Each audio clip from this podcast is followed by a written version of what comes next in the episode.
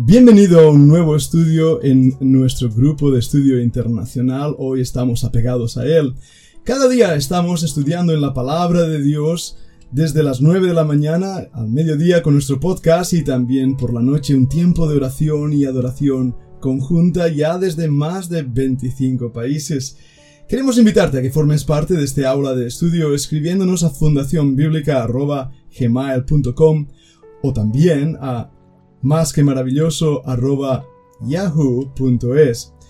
El Salmo 22 ha sido el estudio de ya varias semanas y hemos descubierto los valles y las montañas del salmista David cuando empieza el salmo con ese clamor extraordinario. Dios mío, Dios mío, ¿por qué me has abandonado?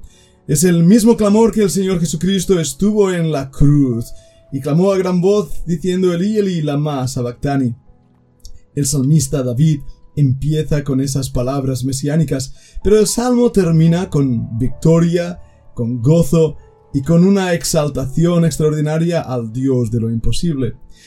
¿Te has preguntado alguna vez por qué Dios actúa de una manera extraña, peculiar, incluso a veces parece que Él te ha abandonado?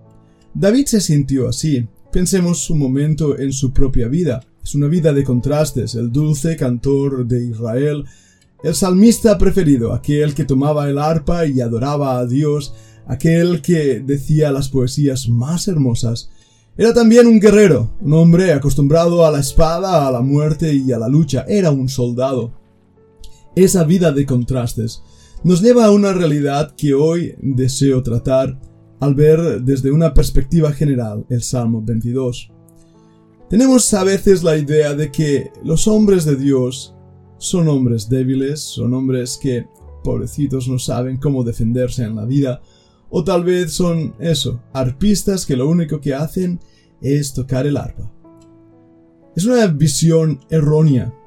Pensamos a veces que la humildad consiste en machacarse a sí mismo, en pensar que, ah, yo no sirvo para nada. Es una visión errónea.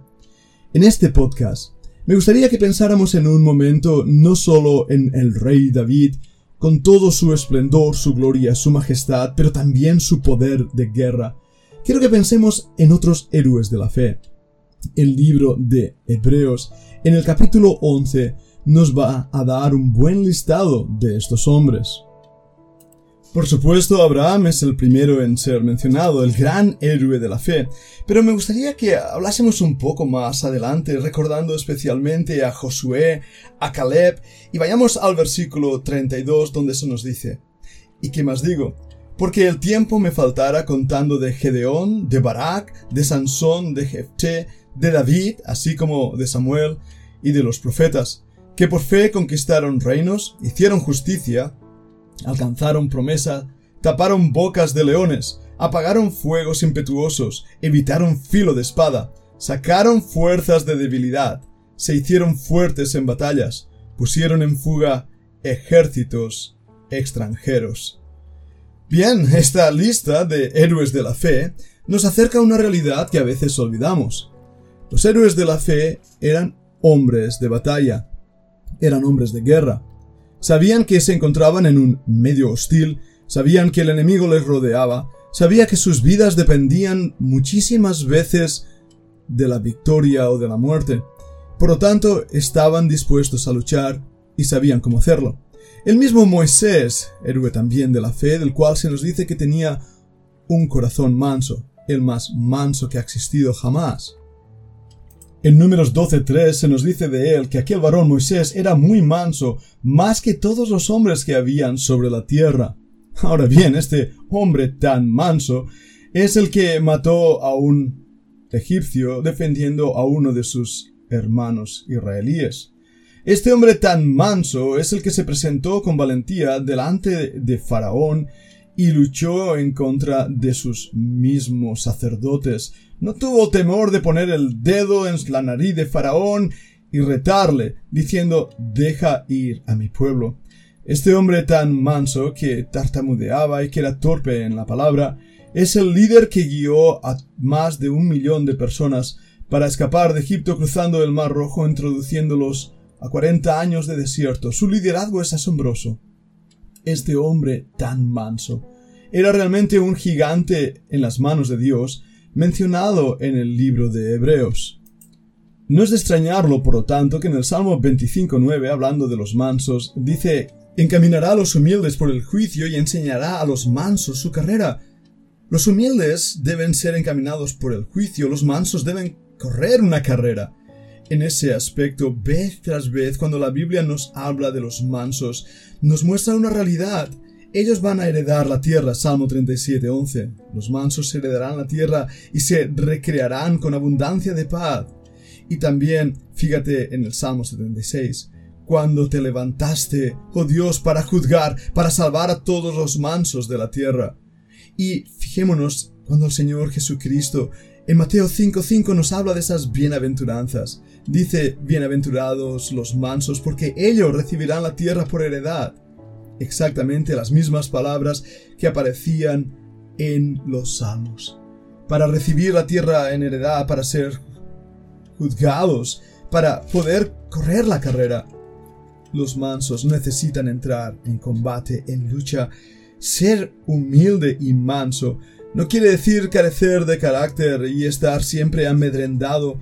Ser un héroe de la fe no implica ser un hombre cobarde que no sale de su cueva, que tiene miedo de realizar cualquier cosa. Ser un hombre de la fe quiere decir tener en nuestras manos la fortaleza necesaria para cumplir el propósito divino en nuestras vidas, aunque eso implique tener que luchar. Escucha de nuevo las palabras del salmista David. Dios mío, Dios mío, ¿por qué me has desamparado? Cuando David dijo eso se encontraba en un gran agujero de combate. Él era el dulce cantor de Israel, pero estaba clamando porque sabía que el combate le estaba presionando, estaba luchando contra los toros de Basán, estaba luchando contra los perros, estaba luchando contra los enemigos, se sentía desfallecer, clamaba a Dios diciéndole, No te alejes, fortaleza mía, apresúrate a socorrerme. Versículo 19. Libra de la espada mi alma, del poder del perro mi vida. Versículo 20. Sálvame de la boca del león, líbrame de los cuernos de los búfalos. Versículo 21. La guerra, la lucha, forma parte de la vida cristiana. No hemos sido llamados a meditar sobre la eternidad del cangrejo. No hemos sido llamados a pensar en las aureolas de cómo estaremos tocando el arpa en una nube con pañales como un angelito. Hemos sido llamados al combate. Y en ese aspecto, el creyente debe tomar toda la armadura de Dios. En el libro de Efesios nos lo recuerda claramente Pablo y nos exhorta a que lo hagamos. Ahora bien, nadie que toma una armadura es para sentarse en un despacho y simplemente disfrutar de unas vacaciones en Honolulu. No. Hemos sido llamados a combatir, a luchar contra la carne, contra el pecado, contra el mundo. Hemos sido llamados a ser hombres de Dios en valentía. Mira el libro de Efesios y veamos claramente definida la palabra de Dios, donde nos dice versículo 13, por tanto, tomad toda la armadura de Dios para que podáis resistir en el día malo, y habiendo acabado todo, estar firmes, estad pues firmes, ceñidos vuestros lomos con la verdad y vestidos con la coraza de justicia, calzados los pies con el arresto del Evangelio de la paz, y sobre todo, tomad el escudo de la fe con que podáis apagar todos los dardos del fuego del maligno. Tomad el yelmo de la salvación y la espada del Espíritu, que es la palabra de Dios. ¿Te das cuenta, creyente? Esa es la fotografía, la imagen de un hombre de fe, de un hombre que está apegado a Dios. No es un flifli flufli que no tiene fuerzas para luchar. Al contrario, es un estratiotes, un soldado de fuerzas especiales que avanza.